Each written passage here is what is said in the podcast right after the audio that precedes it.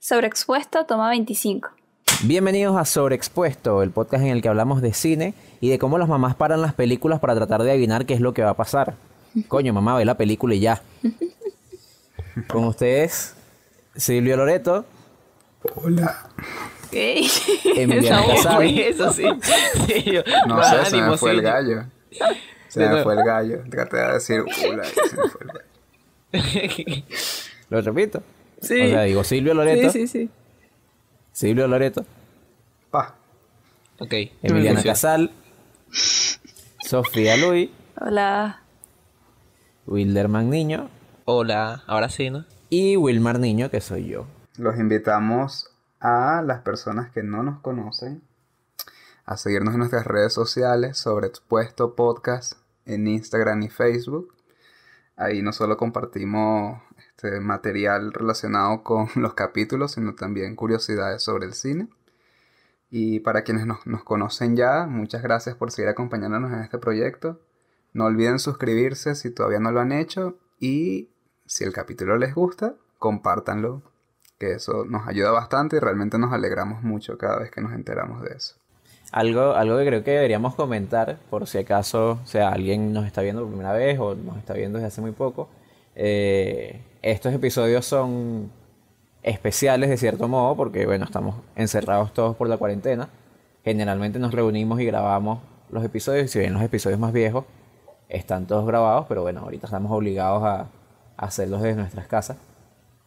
Sí, quién sabe cuánto tiempo más vamos a estar. Y como hemos, Sí. hemos tenido mucho tiempo, bueno, ya casi, ya van dos semanas, con estas son tres semanas de cuarentena, nos ha dado demasiado tiempo de ver muchas películas. Y nos ha tocado... Nos No ha, hables por todos. o sea, bueno, nos ha dado tiempo de ver películas. y, o sea, no sé si a ustedes les ha pasado, pero, o sea, yo he compartido mis opiniones con, con las personas, sea, con mis amigos de las películas que he visto y he tenido como bastantes apreciaciones diferentes de una sola película. Entonces, eso va a ser el tema que vamos a hablar hoy de la valoración y las apreciaciones que tiene cada uno de una película y cómo uno puede determinar qué hace buena una película o sí exacto qué, qué hace una buena película que sea una buena película según las opiniones que nosotros tenemos Cada sobre uno de nosotros. exacto Y antes de arrancar yo, que quiero comenzar, quiero acotar de verdad que internet estás de porquería hoy, Dios mío. Me está costando escuchar a mis amigos.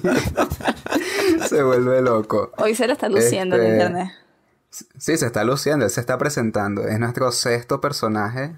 Sexto, Sí. sí. el internet horroroso de Venezuela. Em, cónchale, yo, yo me he puesto a pensar mucho en qué carajo, en qué me baso yo para evaluar las películas. Porque, por ejemplo, hay una película muy horrible, pero que yo amo mucho, que se llama Bahubali. Wilmar y Wilderman la vieron en estos días. Y de una calificación de 5, ¿cuántas que le dieron ustedes? Yo no la terminé de ver. Para mí pasó de un 5 a no, a no verla. Yo creo que le di Ok. 2 o 2.5. Exacto. 2.5 porque me parecía lo correcto entre un 5 y un 0. Que, que Yo- es lo yo- que es. Yo a esa película le di 5 puntos. Tengo que reconocer que es horrible, pero me la disfruté tanto que es como ya va, pero ¿por qué le di 5 puntos? Probablemente yo la vuelva a ver y le dé el puntaje que se merece. Pero hay, yo, yo creo que hay como dos versiones de mí. Una que burda infantil que evalúa el cine como que tanto le divierte. No que tanto se lo cree, porque esa película, si yo digo que me creí esa película, es mentira. Eso es mentira. Pero me divertí tanto que yo de verdad dije como, bueno, aquí el cine cumplió su función de entretenimiento. Pero yo no siempre estoy así, entonces es como, coño. Cuando no estoy jodedor viendo películas de Bollywood horrible, ¿cómo yo evalúo las películas? Entonces, tengo que reconocer que yo no le paro mucho la fotografía. Em, a, mí, a mí me gusta es, creo que la Es es historia... gracioso, la- Silvio, tú, eres, tú eres fotógrafo.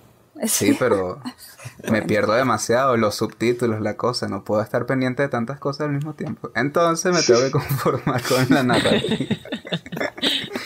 Como que, verga, que veía la fotografía aquí, pero me voy a perder el diálogo súper arrecho que están diciendo, no puedo. Este, Silvio, ¿qué es eso? ¿Qué estás diciendo? Ay, no. que, que no puedo estar pendiente de la fotografía y de leer los subtítulos al mismo tiempo. ¿Cómo que no? Dios mío, te has puedo. vuelto una de esas personas. No. Por favor. Bueno, pero ya bueno, va. deberías ver las películas dobladas, Silvio, a lo mejor. No, Lo no. mejor. O sea, no es que no es que me pierdo de todo, pero coño, hay gente que tiene una capacidad de hacer un análisis detallado de cómo las luces estaban puestas y yo no, yo no sé nada, yo estoy viendo Bueno, pero esa gente vaina, la a ver si ve una y otra vez, Silvio. No la No, vieron una siempre. vez y... Coño. Los criticones no son así, pero bueno. Bueno, pero por eso son criticones. Ah, bueno, sigue. Este, Y no sé, yo de alguna manera no es tanto la diversión. Y hace un tiempo también dije que es si me creo la película o no. Creo que no, no va de eso, sino que el cine tiene como algo que te hace conectar a veces, se te olvida dónde coño estás. Es como cuando te quedas pegado viendo algo, pero no, estás- no estás pegado, estás realmente entendiendo una historia. Hoy vi, por ejemplo, el, el árbol de la vida y había muchos momentos en donde me desconectaba y me metía en la historia. Y de repente volví a mí y era como, verga, ¿dónde estuve? O sea, ¿dónde me metí? A esa película le di un puntaje de 5, entonces es como coño. Tengo que reconocer que yo valoro las películas un poquito en cuanto a que si me hacen sentir mucho, me lo esté creyendo o no. Berro, yo yo me bajo de la mula con esa película y le digo, toma, toma tus cinco estrellas. O la recomiendo y digo, verga, sabes, esta película la vi y me gustó mucho, me conmoví, que joda. Entonces creo que soy como que, como que muy emotivo a la hora de evaluar si una película es buena o mala. Al menos la primera vez que la veo. La segunda sí uno es más detallado, es como, ahí sí me fijo en lo que decía Milan hace rato, ahí sí me puedo fijar en la fotografía y no solo en, en la narración. Me puedo con el montaje sí, sí de la en, en- ah estoy todo emocionado.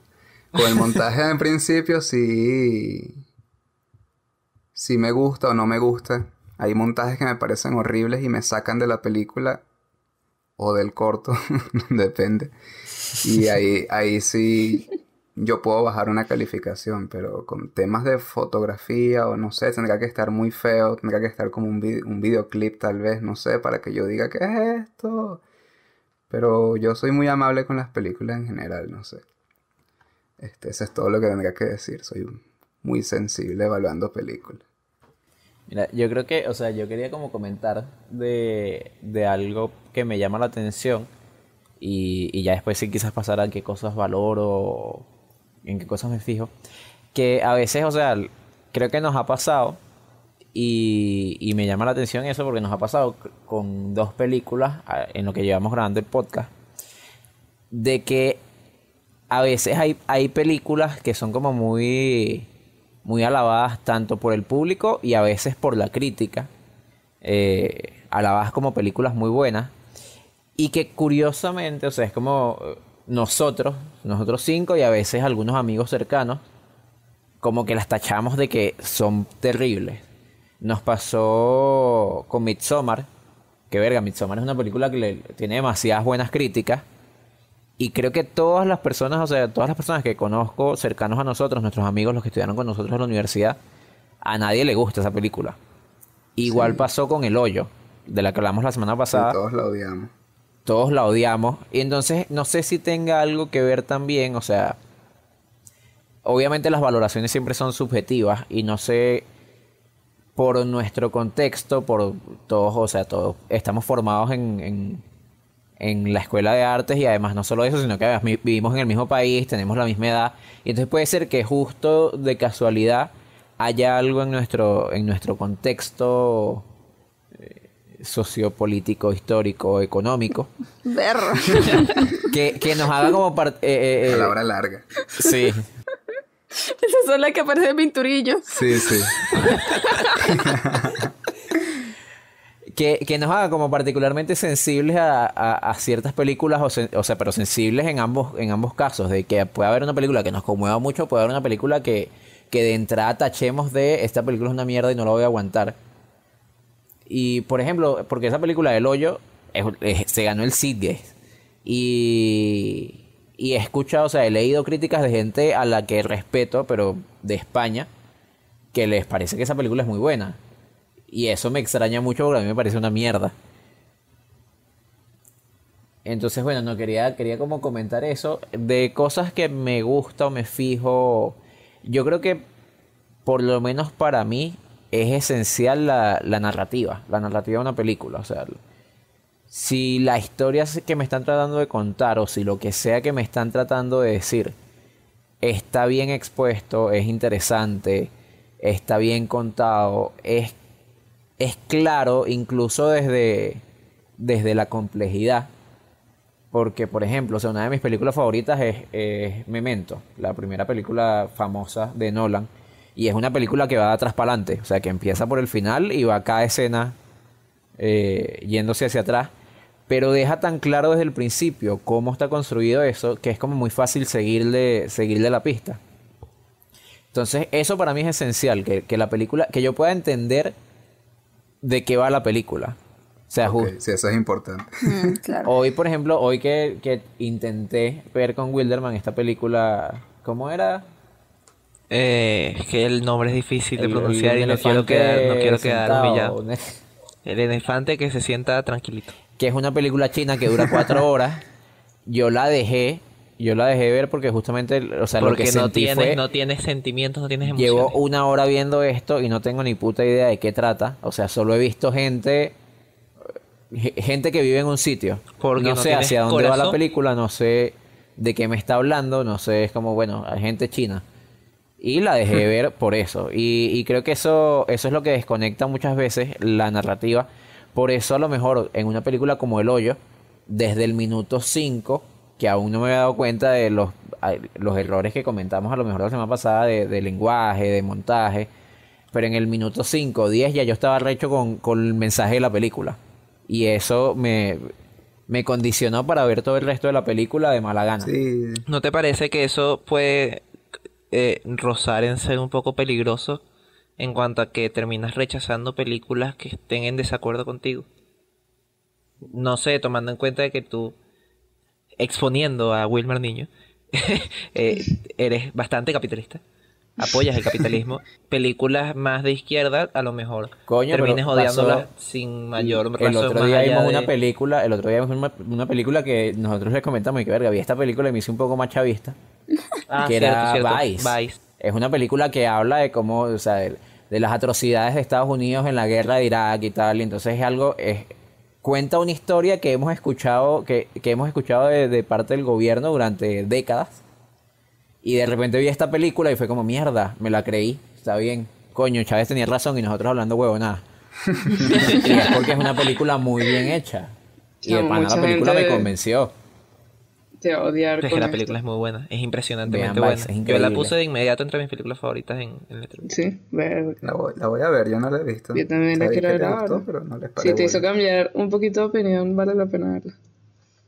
Sí, tú que eres más terco que una mula. chico. Sí, Sí. exacto. Oye, yo, Ah. yo creo que estoy, concuerdo muchísimo con, con, con ustedes dos. Eh, creo que concuerdo más con, con Silvio. Yo soy, cuando veo una película y me gusta mucho y la, la, la así como cinco estrellas, es porque me hizo sentir algo, es porque, perro, de verdad me llegó. Y, y no importa si técnicamente está mal hecha o, o no es la mejor, pero a mí creo que lo que más me, me importa es que me haya llegado y que me hayas hecho sentir algo, más allá de que me contó una buena historia o lo que sea, es como que me llegó realmente lo que me estaban diciendo. Entonces, también, o sea, yo, pero también creo que es como, al menos en mi caso, también depende mucho en el estado en el que esté. Porque a veces punteo películas por su nivel de, de tecnicismo digo, berro, si esta película merece cinco puntos, pero porque fotográficamente es bellísima y porque está muy bien hecha, pero capaz la historia no es la gran no la da o no es la gran cosa, pero yo la punteo porque bueno, porque es un buen trabajo técnico. Como puede pasar lo contrario a de que bueno, capaz técnicamente no tiene las condiciones, las mejores condiciones o cualidades o lo que sea, pero me llegó y yo dije, pero sí, esta película tiene cinco estrellas. Y creo que también, también, o sea, sí, obviamente la- las opiniones de cada uno es, es demasiado subjetivo, pero también concuerdo contigo, Wilmar, de que como, o sea, a veces tenemos, adquirimos gustos un poco y adquirimos como un patrón de, bueno, esta es la, este es el cine que se supone que nos debería gustar, que se supone que debería ser bueno, que se supone que deberíamos punta- puntear como cinco estrellas. Por eso bajo Bali le pusiste dos y media.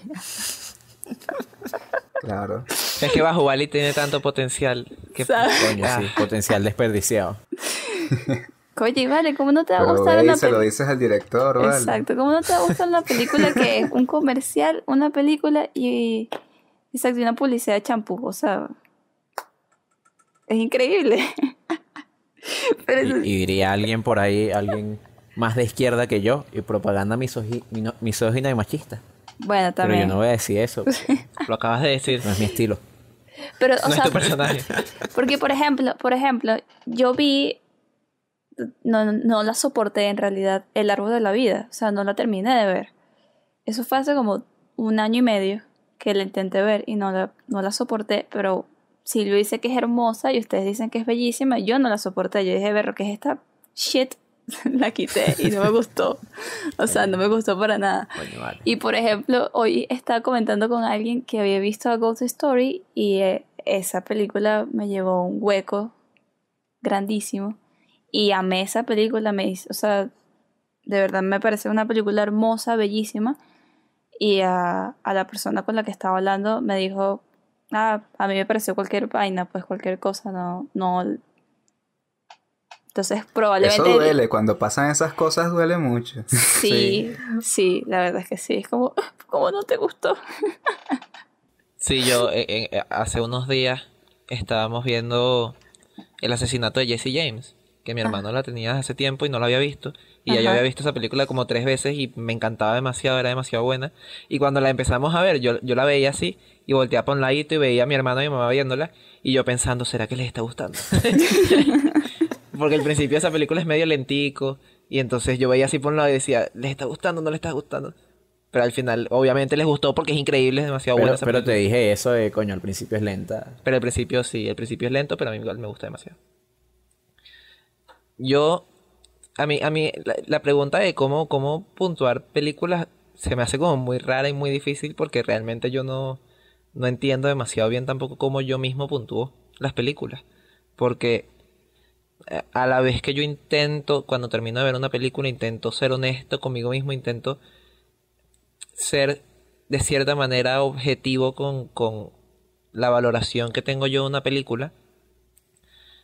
También muchas veces me dejo llevar por gustos, obviamente, por, por sesgos. Que, por ejemplo, la película que vimos hoy es una película de cuatro horas que no voy a mentir, gran parte de esa película es aburridísima. Pero a lo mejor los temas que trata o, o incluso el hecho de que sea una película asiática, porque yo veo muchísimo cine asiático y a lo mejor le soporto cosas que a si el cine europeo no le soportaría Y le termino dando más puntuación de lo que a lo mejor le daría a otra película similar. Entonces, realmente no, no, no, no tendría muy claro cómo responder esa pregunta. Yo lo que, lo que sí sé es que para mí, no es que ni siquiera, iba a decir que para mí lo más importante es la historia, pero es que también depende mucho de, de la película que haya visto, porque me acuerdo que en 1917 yo le di cinco estrellas, pero realmente la historia de esa película me parece cualquier cosa.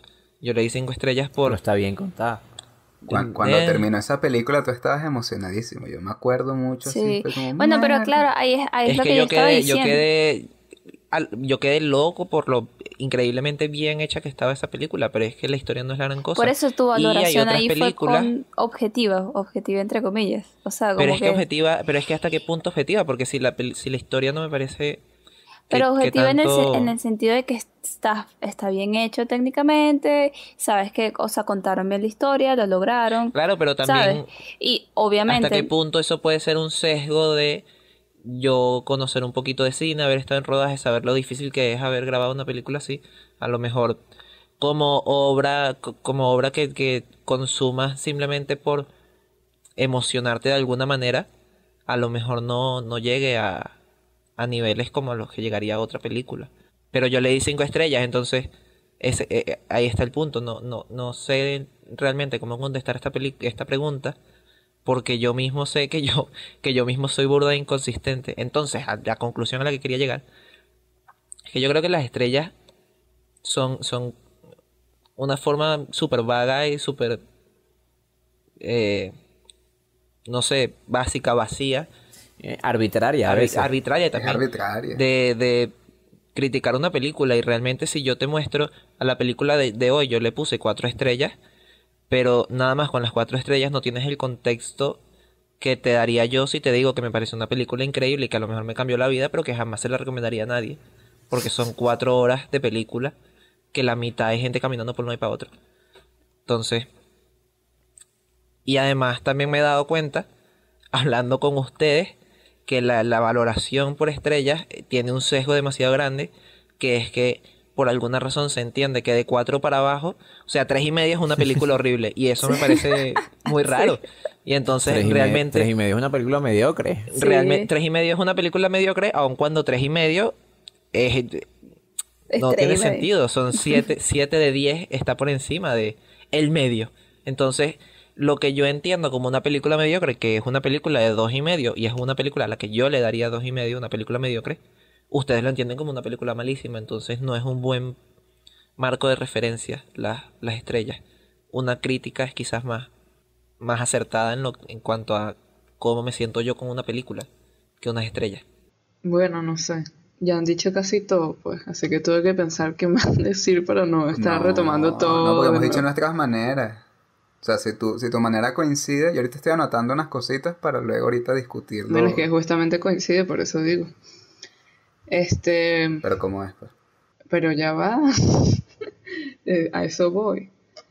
Este, lo que estaba pensando, es decir, yo coincido en todo lo que dicen ustedes.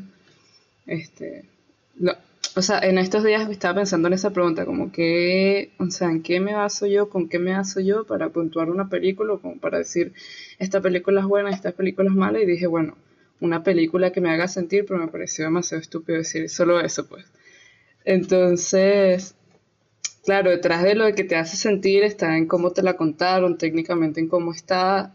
Si no hay nada técnico, que siga un dogma, pero está muy buena, pues igual merece su, este, su buena puntuación, pues.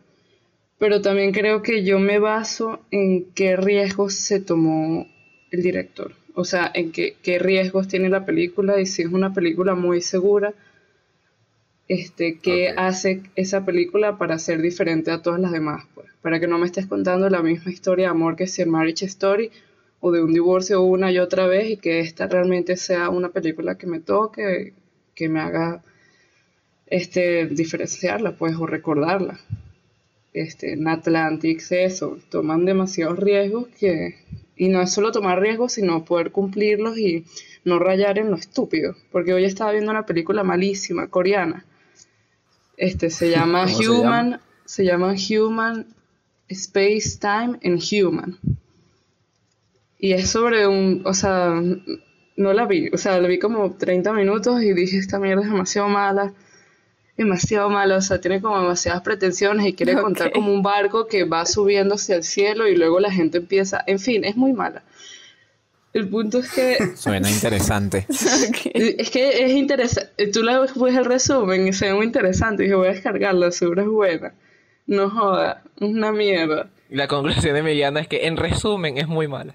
Es muy mala, no la vean. O sea, había un personaje que lo único que hacía era recoger polvo con un vasito y la gente se le ponía, abuelo, ¿qué estás haciendo? Y él los miraba así y le sonreía. entendiste lo poético de eso, Emiliana. Sí, no, no, me malísimo. Seguro- Malísimo. Seguro el polvo en, en Corea significa una vaina No, trascendental. que yo dije, yo dije, este, este abuelo, o sea, este señor, probablemente si me lo ponen en una película de Bong Joon-ho, que no creo que hágale eso nunca, digo yo, probablemente sería mucho mejor, o sea, más, muy, mm, mejor dirigido, Cap- pues, estaría mejor dirigido.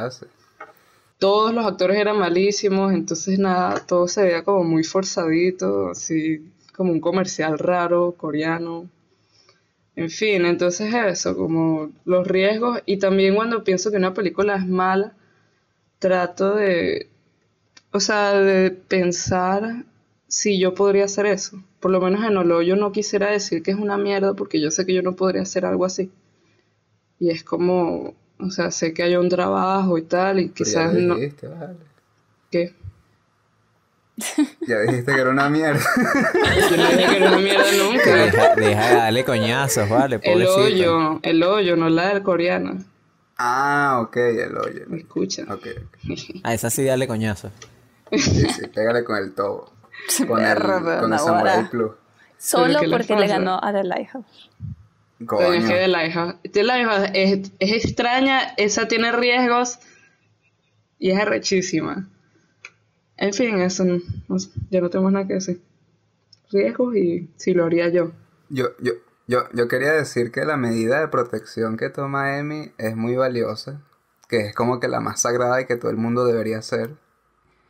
Y es vieja, que es que si una película no te gusta, uno la deja de ver y ya. Antes Mm. la gente se iba de las salas de cine, todavía lo hace. Creo que Wilmer lo ha hecho. Yo no lo he hecho.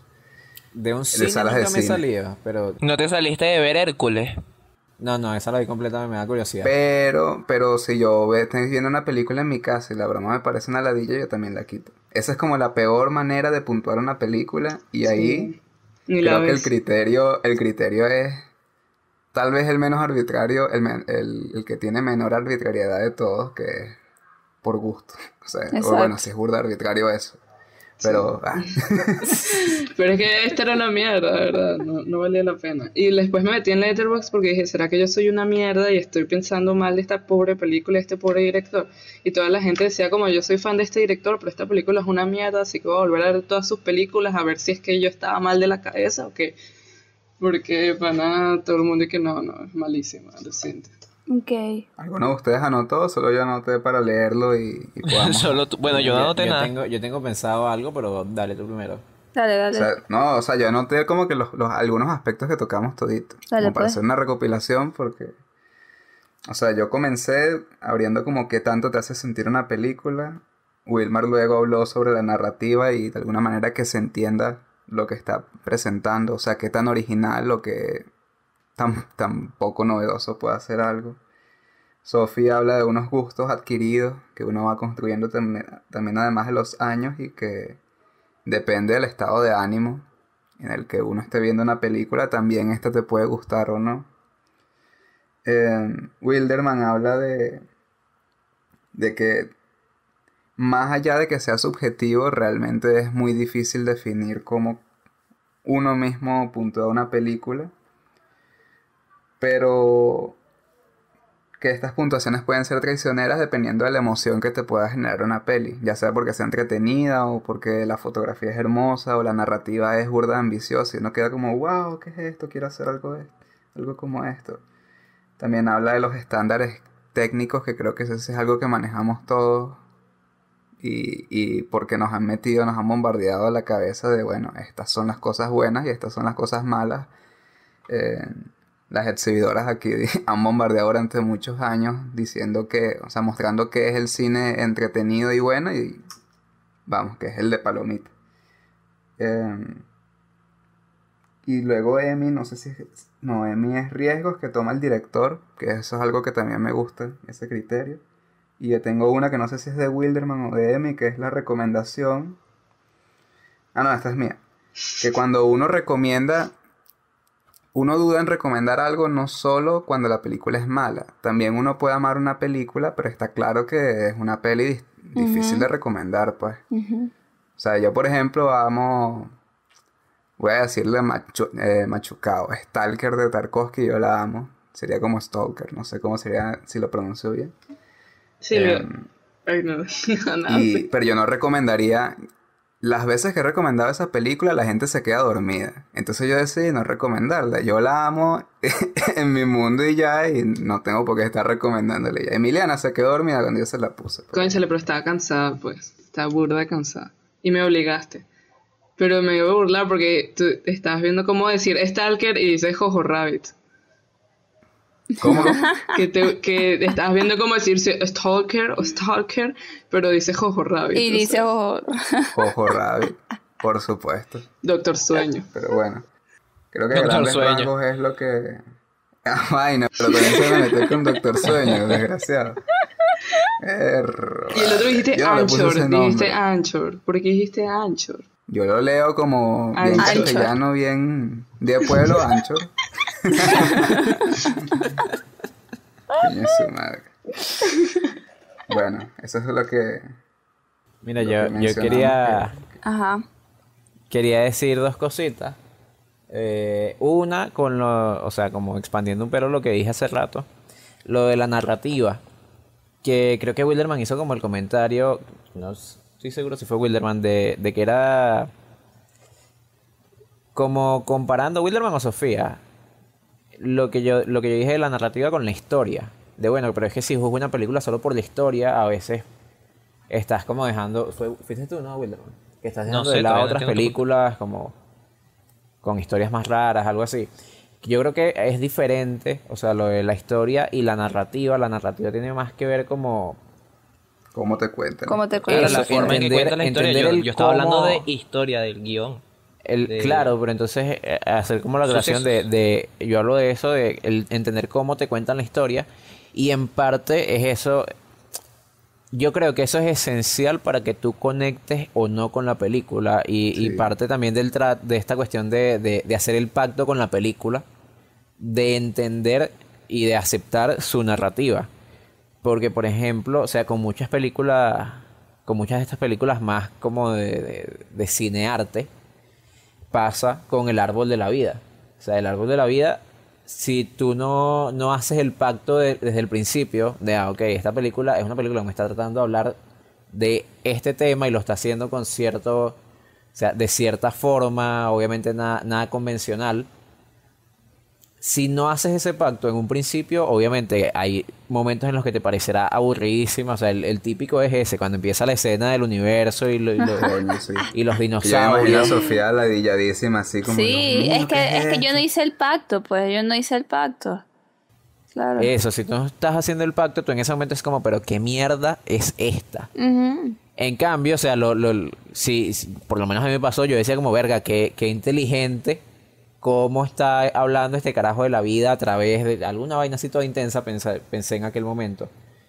Eh, Se me ocurre otro ejemplo también con Mother, Mother, La exacto, de- nos pasó ¿cómo con Mother esta? también, Aronofsky. Aronofsky, que es como no si tú empiezas a ver esa película esperando un drama normal y te empiezan a meter este, esta, esta, eh, caos y guerra y vainas locas, tú te saca de la película por completo, pero si aceptas, si haces ese trato con el director de aceptar lo que te quiere contar, lo terminas disfrutando muchísimo. Iba a Entonces, decir, también es una cosa de expectativas en realidad. Sí, e- es que exacto, también iba a tocar el tema de Parasite de por qué tuvo tanto éxito el año pasado. Es cómo nos contaban una vaina que, exacto. que ha sido hablada tantas veces. Pero el- el- la manera en cómo lo hizo fue tan original que es como, ok, aquí hay algo muy fino. Mira, otra, otra cosita que quería comentar, que era con lo que había dicho Wilderman, de, de que uno tiene como un sesgo y de la forma en la que puntuamos las películas, que para nosotros un 3.5 ya es una película mediocre. Y es como las películas buenas van, van de 4 a 5, las películas malas van de 3.5 a 0. Ujú.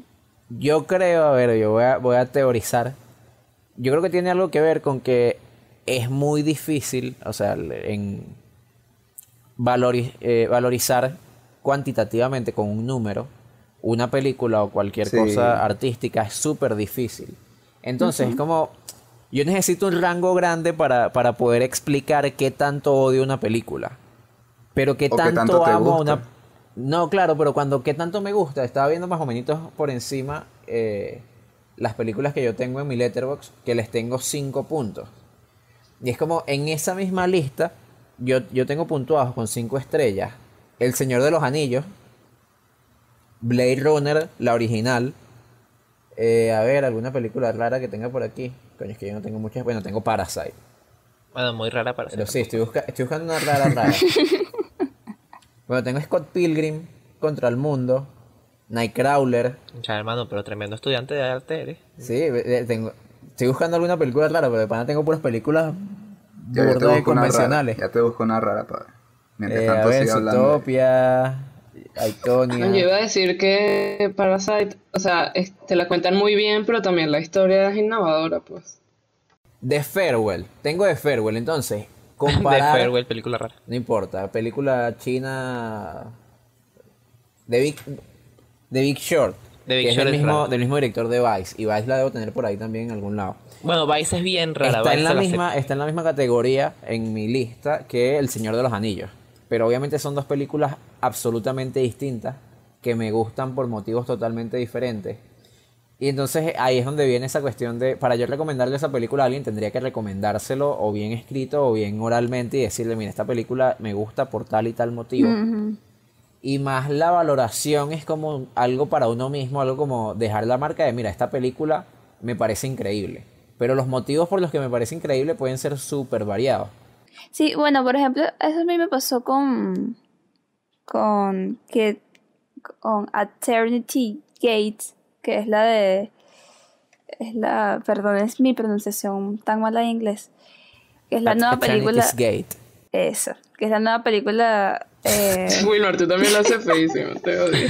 Bueno, dale, dale tú, Emi. lo hizo mejor, lo hizo mejor que yo. Mejor Dale, yo. dale, padre. No, no, no, no, dale, Sofi. Bueno, eh, es la nueva es una película que actúa Willem Dafoe y habla sobre el- un- una parte de la vida de Van Gogh. Y, en real- y la película, De la oreja de Van Gogh. sí, claro, de la banda española, este, mm, de Vincent Van ¿Cómo Gogh. son las canciones? Rosas rosas para ti. Buenísimo ese videoclip. No sé si es ese, sino el de la estación del tren, que todos son monstruos. Ese es buenísimo. Ese me daba miedo. Coño, ¿sabes cuál es bueno? El del atentado del metro. Esa no Ese, gusta. ese, ese es horrible. Unos monstruos. que vuelves a pasarte por ahí. Ok, ya. Esto es foreshadowing para cuando hagamos nuestro, nuestro episodio sobre videos musicales. Ok. Ajá, siendo serios ya. Fuiste que Entonces, se puso a cantarla toda.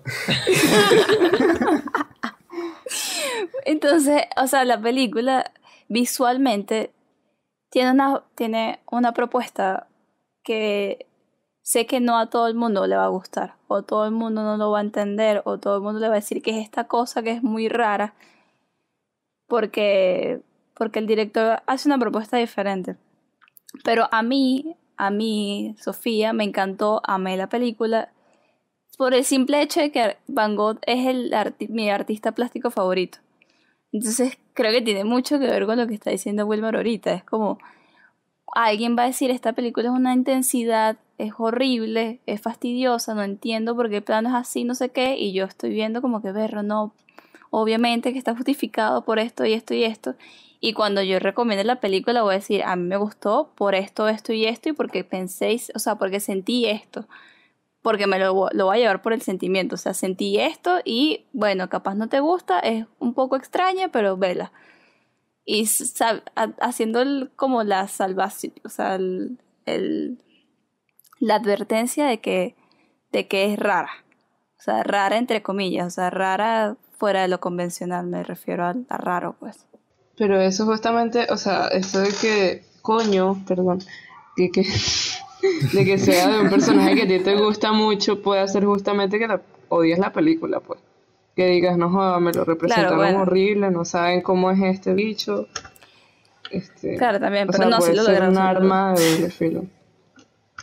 Los perros se pusieron a ladrar aquí como si fuera 101 dálmata. No, pero no se escucha. se escucha más la silla, que sabes que Sí, me hizo sí. pensar que tú eras como una suerte de árbol, una mujer chido. árbol que se mueve y, y cruje así y se pone Sí, a no hablar con nosotros. mucho. No, por alguna razón, no, yo me imagino más que es como la, la señora de la película de terror que está en la mecedora. Ajá. Está hablando con Ay, nosotros. no, padre. No, ya Emiliana le va a dar Ya vi- miedo. hoy vi chico. persona, o sea, hoy vi persona y no sé si puedo dormir. Ajá, ¿cómo evalúas Persona? Persona, que es una película tan... A la gente la ama. Yo, no- yo no la he podido terminar de ver, pero... Y, y no dudo por qué la aman, pero Persona no la he podido empezar a ver. Yo dejé a la mitad el séptimo sello que es de Bergman también y no, no, Es no lo quise difícil. intentar. Es burda, difícil, pero, o sea, arrechísima, pues. Ni siquiera puedo explicar por qué es tan arrechísima, porque es demasiado arrechísima para mí. Para mí, yo soy demasiado Sí. estúpida para esa película. Hay películas que entran, hay películas que entran a esa dimensión, la dimensión del no sé cómo explicar esta vaina, la de no preguntes, solo gózalo. Sí, Es esa, Sí. es la de pero no las Yeah. ha gozado mucho, la verdad. De pana, mi mamá me interrumpió en medio de la película, pues. le casi le tiró una chora, te lo juro. Así como, vete, porque estaba en una parte intensa, no es muy intensa esa peli. Emi, sabes que hoy nosotros cuatro nos graduamos de Anakin Skywalker y tú eres Arturito. Cuando te llegue. Es- porque hace rato lo hice, se pasó y hicimos un esfuerzo por entenderte. Yo lo un hice por mi parte. durísimo. Yo me, yo me muteé. ver a Wilderman y a mí, nos, estuvimos- nos muteamos y nos lanzamos al piso a reírnos como por cinco minutos, Yo estaba intentando no reírme. escuchando, escuchando la distancia. No, yo Esa me voz mordí. que suponíamos que era Emiliano. Pe- Pero ya va, Emi. Yo, te, yo me mordí Ya, las muelas y te escuché. No, te entendí eso. Porque Pero sí sí se se entiende. entendía. No, esta vez sí no entendí un Se carrizo. entendía, pero es que era muy gracioso que, que, Sí. que te volviera a pasar. y, estaba tratando, y estábamos tratando de aguantar para no interrumpir. Sí. Y sí se entendió que fue lo valioso. Pero bueno, ya sabemos que Artudito tenía CanTV en su sistema operativo. Entonces, por eso Y era... hablaba, y hablaba por Discord con Anakin. Pero bueno, a mí me parece curioso que se, se utilice el mismo sistema de, de rating también para películas que no tienen nada que ver. Por ejemplo, no sé, yo no recuerdo, pero creo que le di cinco estrellas a la película de Buster Keaton, la de que él va en un tren, ¿cómo se llama? El general. El general. Yo le di cinco estrellas a esa película, pero también le di cinco estrellas a Vice. Son casi que artes distintos, ¿no? Oye, pero es que Son películas que tienen muy poquito que ver.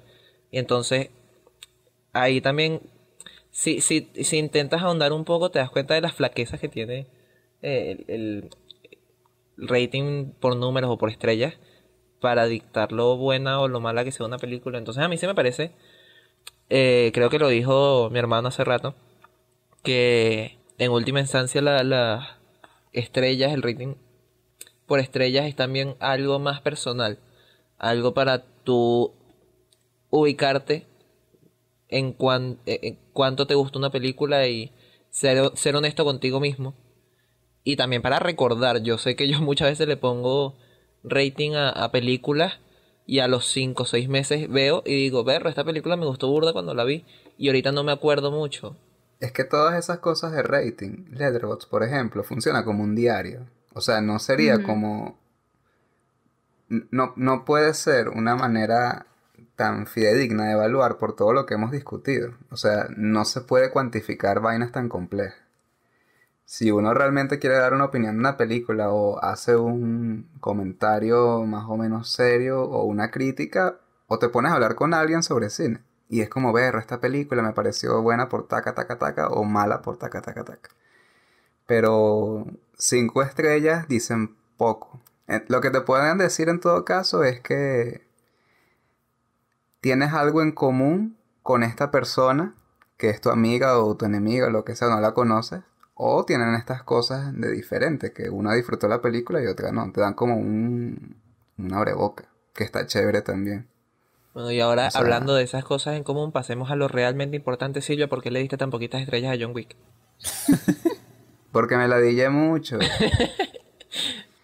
O sea, me, me gustó cómo me contaron la coñaza. O sea, la narrativa creo que está bien. Pero. La narrativa de los coñazos. No sentiste, no sentiste La nada. narrativa. ¿Cómo no pero vas a la- sentir pero nada por la no, muerte vale, del perrito, vale?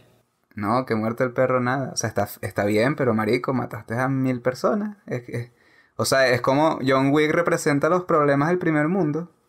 Te matan al perro y tú matas a todas, destruyes miles de familias. Eso no tiene sentido. Sabes que yo decía que eso, o sea, no exactamente igual, pero yo pensaba que nos pasaba, o sea, me recordaste con lo de los problemas del primer mundo, que capaz eso nos pasaba con Midsommar.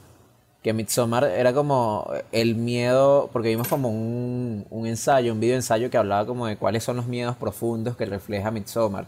Como el Entonces miedo a la soledad, algo así, El ¿no? miedo, exacto, el miedo de la sociedad moderna, eh, a vivir aislado, a, a estar solo, aún, estar, aún estando rodeado de personas, una cosa así. Era- Y entonces estaba, yo estaba viendo eso y decía como, verga, para nosotros que vivimos en este contexto en Venezuela, ese me parece un miedo tan pajudo. Yo que creo capaz por eso a ninguno de nosotros no, no- nos gustó esa película, ni nos marcó, ni nos conmovió, ni un carajo. También puede ser quizás conectándola con El Hoyo, que es otra película que le gusta a todo el mundo y nosotros la odiamos.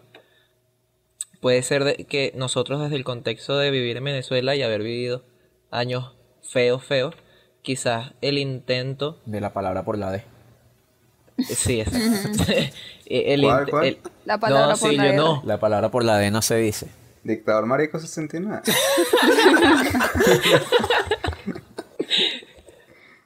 Bueno. Eso Sí. es un chiste venezolano muy antiguo.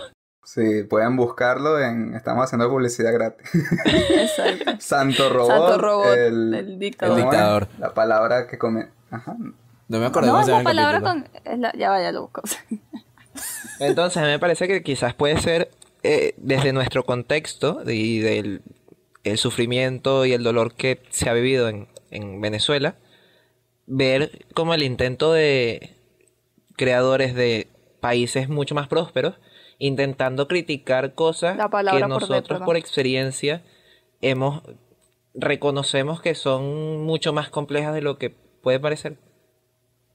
Y, y quizás por eso nos termina chocando películas que a gente de otros países, países más prósperos también, debo aclarar, terminan pareciéndole películas profundísimas y que les llegan realmente. No, pero no sé, Wilderman, yo difiero un pelo de eso, porque hay, o sea, al menos en ese tema también hubo gente aquí de Venezuela que la amó, entonces no tiene eso, la verdad es que no, no importó mucho. ¿Cuál? El hoyo. Sí, Y Midsommar también. y Midsommar Bueno, también. Gente entonces- bruta puede haber en todos no los tiene- países. No, pero no creo que sean gente, no creo que sean gente ¿Qué, qué bruta. dijo Wilma? Así como para ganar. De la- Lo siento, Pero no. lo siento, pero los sentimientos no se pueden esconder. Marico. No, no creo que sea porque no, o sea, no porque sean brutos, sino porque nada, no sé. O sea, es- no tiene, la verdad es lo que la, la teoría que estás dando, Wilderman, se cae. Porque, porque cómo, cómo uno puede decir o cómo uno le puede gustar una película eh, Vice, por ejemplo, ¿cómo te puede gustar Vice? Si tú no viviste eso, si tú no viste, viste la guerra de Irak, o sea, no, pero te gusta. O sea, Claro, no- pero ahí pasa, ahí pasas también a de nuevo la narrativa y lo bien contada Baby, que ahí puede ser una ahí película. cayó tu teoría. Porque también está Parasite, ¿cómo te puede gustar Parasite si tú no eres coreano y no eres, no vives en un semisótano? Ajá, Está- bueno, pero ahí eso, eso es lo que estás el- diciendo tú. Lo bien contada que puede estar una película y cómo, cómo te puede contar sus temas de forma que tú puedas empatizar totalmente. Pero películas como El Hoyo, yo siento que puedes empatizar con, con sus ideas mucho más fácil si eres de cierto contexto social. Mientras que Parasite es una película que va más allá de eso. Claro, yo pienso, por ejemplo, o sea, tiene algo de sentido en, en el hecho, por ejemplo, de que nosotros podemos juzgar eh, con una vara distinta las películas venezolanas. Y en parte esa Sí. vara distinta es por el hecho de que esas películas a nosotros nos dicen cosas diferentes de, los que, de lo que nos podría decir una película exactamente del mismo tema, narrada de la misma forma, pero que no sea sobre Venezuela. O sea, pienso en muchas películas, muchas películas, o sea, la- eh, la- las que más me vienen a la cabeza ahorita, El Amparo, La Familia.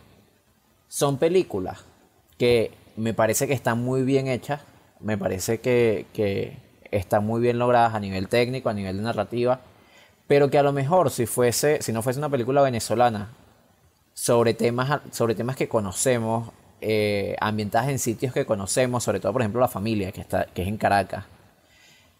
Probable, o sea, si, si fuese exactamente la misma película, pero fuese bielorrusa, capaz sería una película de cuatro, cuatro estrellas y media en mi cabeza. Es como, bueno, está, está interesante esa película, pero es una película sobre un, un papá y un hijo. Pero es diferente, la peli- es una película sobre un papá y un hijo que están pasando trabajo, a es una, es una película sobre un papá y un hijo en Venezuela, en Caracas, que están pasando trabajo en un contexto con el que nosotros nos sentimos más cercanos. Y eso, y eso hace que dé el salto de 4.5 a 5. Yo no me sentí cercana para nada a la familia. o sea, no es mi contexto social para nada, no, no sé, no sé cómo es esa vida. Creo Bueno, que uno está cosa. dividido también en el país, el estado, y cómo estás viviendo. O sea, yo no he pasado ese tipo de trabajo y no me sentí para nada identificada. O sea, sentí lástima porque sé que hay gente aquí, venezolanos, que pasan por eso, pero no fue así como que yo pensara eso me podría pasar a mí algún día porque yo sé que soy privilegiada. pues. O sea, sé que tengo, en- estoy en una posición Claro, pero hay cuestiones con las que económica más hay cosas creo con las que te puedes que esa, relacionar que yo creo que hay cosas igual con las que te puedes relacionar, o sea, en cuanto al, al contexto, por ejemplo, no sé, No, primero la, yo la creo que relación de- simplemente. de, padre e no, y hijo, no solo le- eso, le- simplemente el conocimiento de cómo funciona la sociedad venezolana y el saber que ese chamito, ligero spoiler, que ese chamito, si mata al otro niño, lo que le, lo que puede pasar si se quedan en, en donde Exacto, están, entender. cosas así. Si esa es una película gringa y pasa ese mismo, eh, pasa eso mismo al principio, es como, bueno, van a una comisaría de policía y denuncian, y cierto- entonces se meten en un peo legal y eso, pero en Venezuela eso no pasa, en Venezuela se tienen que ir de ahí porque si no los matan. Me, me llama demasiado la atención que como lo estamos planteando, en teoría, pareciese que como toda la sociedad venezolana está tan metida en el peo que de alguna manera puede sentir más empatía por otros peos venezolanos representados en el cine, al cine venezolano le puede ir muy bien, pero no es así, es como, no es para nada así, es como, no tiene la receptividad que tuvo el hoyo aquí en Venezuela, que estuvo que número uno, número dos. Número uno. Es como que ni, ni siquiera es para que lo respondamos ahorita. Es como un objeto de estudio burda interesante y todo. Es como, como el hoyo, estamos hablando de una película de habla hispana también, tiene una receptividad que no alcanzan las películas venezolanas, aun cuando lo venezolano, por el contexto en el que vivimos y en el que estamos echados todos, independientemente de las diferencias sociales, no, no pega sigue, sigue anclado en estereotipos que responden a veces hasta películas de, de los 90 o de principios del 2000. O, o es como, no, no, no tiene sentido, es como...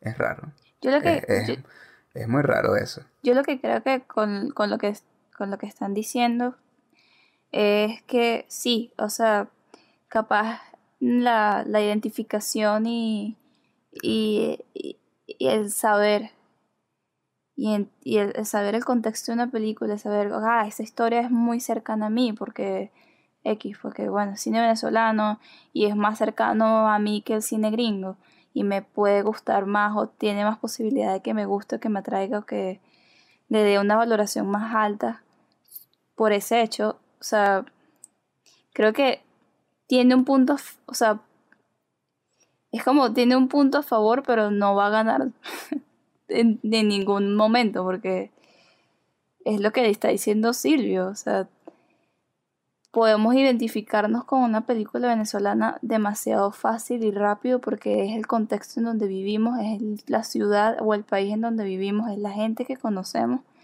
Y aún así no se embargo, no lo logra, no lo hacemos. No podemos, nos identificamos con un universo distópico de unos españoles que viven en una cárcel en... O sea, que es un hoyo, o sea, ¿qué es eso? Y que son comunistas de paso, y tenemos viviendo en comunismo durante 20 no, años. Sofía, O sea, ¿sabes? O sea, son Creen, que son revolucionarios, pues. Revolucionarios, pues. Utiliza la palabra re- revolución y cada vez que... Utilizan la palabra revolución. Sí, Cuando raro, un es como venezolano que escucha la palabra revolución, le da como...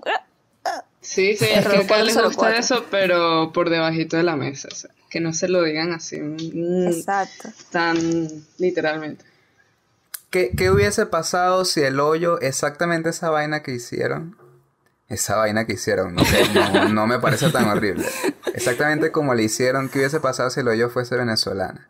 Uno, no estuviese en Netflix. Dos, Sí. nadie lo hubiese visto en el cine. No. Y la gente hubiese dicho, no, esto es del gobierno, no sé Claro, qué. esto hubiera sido una película chavista. tal. Sí, o sea, catalogada directamente como eso. Entonces, Sí, Villa del Cine. sí, exacto. bueno, creo Hubiesen que dicho eso, hubiesen dicho eso. Ah, es la vaina que aquí. Y, y capaz, y bueno, la película está fina, pues está, está, está en el estándar internacional. Mira, Así que como- yo, yo, yo quiero, yo quiero hacer, yo quiero aclarar algo con lo del cine venezolano y lo, lo que es, como se identifica uno con el cine venezolano, que eso hace que para mí una película de 4.5 se transforme en una película de 5. ok. Yo creo que no, o sea, no es, no es que tengamos un sesgo positivo hacia el cine venezolano. O sea, no es que, no es que a toda película por ser cine venezolano eso le sume un punto o medio punto. Yo creo que es más bien como somos más emotivos y, somos más, tenemos reacciones más fuertes ante el cine venezolano porque habla de cosas más cercanas. Y eso, asimismo, como puede hacer que una película, o sea, hace que una película de 4 y de 4.5 se transforme en una película de 5, puede hacer que una película de 3 y medio se transforme en una película de 0. Claro, ustedes han Porque, visto por Papita ejemplo, Manito Stone. eso, Papita Manito Stone podría ser fácil una película gringa de comedia nula Cualquiera. sí. que le das tres estrellas porque es una película dominguera. Pero eh, como es una película venezolana y además va eh, impregnada de todo el contexto de es la película más taquillera de la historia de Venezuela, es como, esta es la peor película de la historia y yo no voy a ver esta mierda nunca. Hay, hay como una reacción emocional mucho más fuerte por el hecho de que es venezolana y creo que en parte mucho del rechazo hacia el cine venezolano puede ser por eso, porque bueno, o sea, ha- hay películas que son joyas y estamos hablando de películas buenísimas, o sea, de- cuando hablamos del amparo la familia, pero también hay muchas películas mediocres.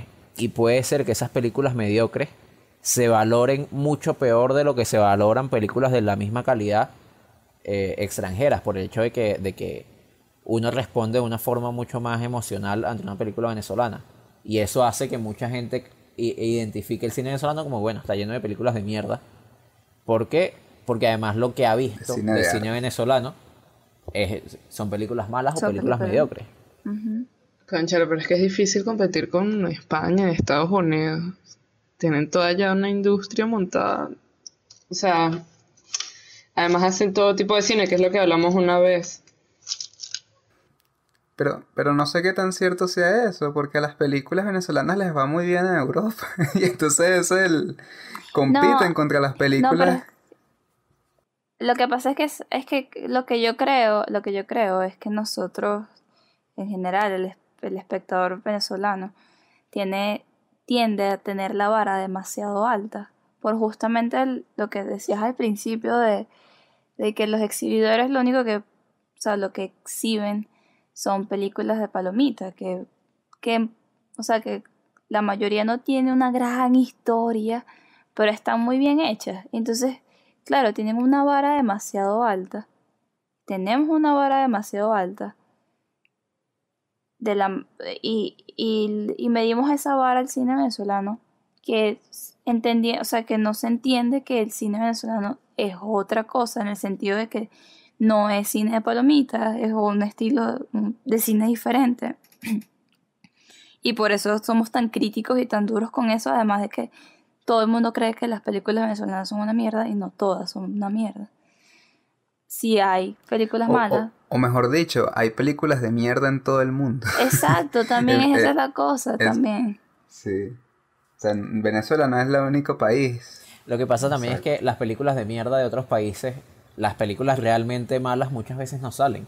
O sea, lo que, lo no que llega, lo que pasa a la frontera son las películas mediocres tirando a buenas.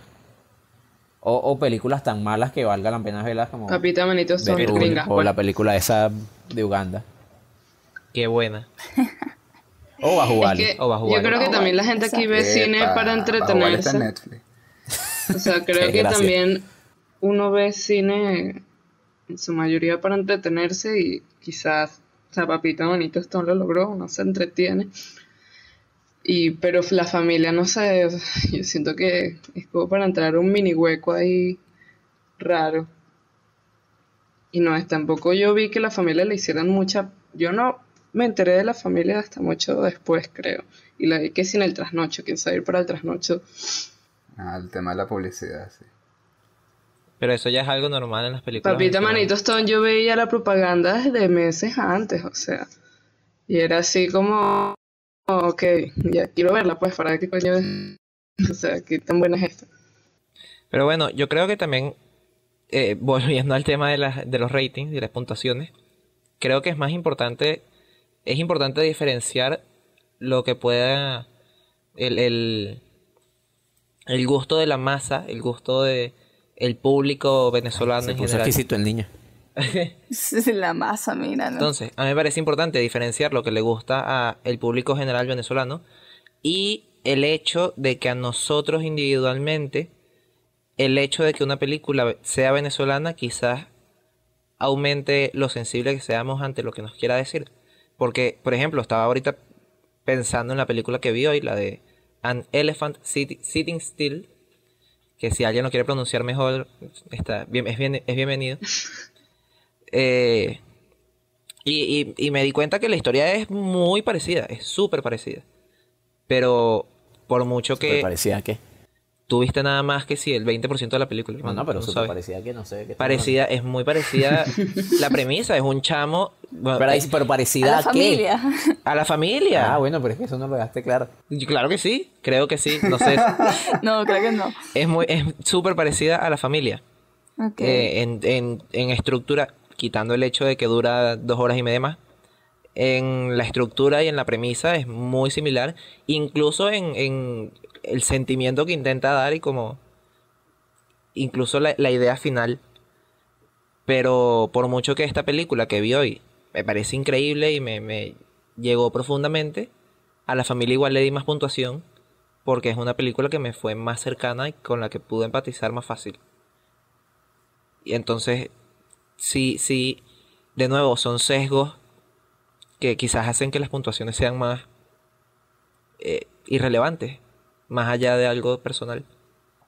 Sí, o sea, son puntos a favor que uno tiene. Por cierto, vean que- la película, es muy buena, a menos que no quieran ver una película de No cuatro va a horas. haber cuatro Si horas de tienen película. cuatro horas y media libres en su No va a haber en cuatro algún día. horas de Pero si tienen cuatro horas algún día y quieren terminar tremendamente deprimidos y con, ganas, y con ganas de matarse, No. Pero es que tenemos película. cuatro horas todos estos días, pero no queremos pasar cuatro horas viendo no esa película. Ya tenemos, ya tenemos varias razones para sentirnos así. Nos despedimos por hoy. Sí, nos Yo creo que sí, ya son las dos de la mañana. una llevamos burda. Sí, Están bueno, las dos de llevamos la una mañana. hora llevamos y una cinco hora, minutos. una hora y poquito, sí. Una hora y diez tengo yo. Acuérdate que tú empezaste tarde. ¿Saben qué pensé random? No sé por qué. Cuando Wilderman dijo una broma de que es mejor no sé qué, y que es mejor tener un seguro y no necesitar. Que necesitarlo. ¿Viste? y Un no recuerdo que tienes, ¿sabes por qué? Por ser venezolano. Por ser venezolano, es la cultura. Claro, la nostalgia. Bueno, Bueno. este. Coméntenos qué les pareció este capítulo. Que la de ella ser el primero. Nosotros hicimos un sorteo y yo me salí de primero. Porque me sentí, me disculpo por eso, me sentí el chamo nervioso en la exposición del colegio. Todo Ay, sudado ahí. No, en serio, me sentí así. Y luego me calmé un poquito más. Este. Síganos en nuestras redes sociales. Dejen un comentario. em, compartan. Comenten sobre el tema, o sea que... ¿Cómo Exacto. valoran ustedes las películas? También. Exacto, por favor, quédense ¿Cómo en valoran las películas? ¿Cómo... Síganos en Letterboxd y vean nuestras valoraciones de películas. Exacto. O si quieren no nos sigan, pero úsenlo porque ese es un diario útil y valoren películas si quieren. De verdad que es bien chévere. Este. Y bueno, sí. Comenten cómo valoran ustedes las películas. Gracias por llegar hasta este punto del podcast. Si llegaron. Entonces, Eh, ese, ese sí llegaron, fue así como que. Ese fue como que hubiesen pasado una, una prueba. Entraron y a otra dimensión. Un asesino. Estaba ahí. claro. Vale, pues. Vamos, Sofi. Vamos. ¡Córrete! No, no, eso está feo. está bien, está bien. quiero un corte, un corte hacer- seco. Corte.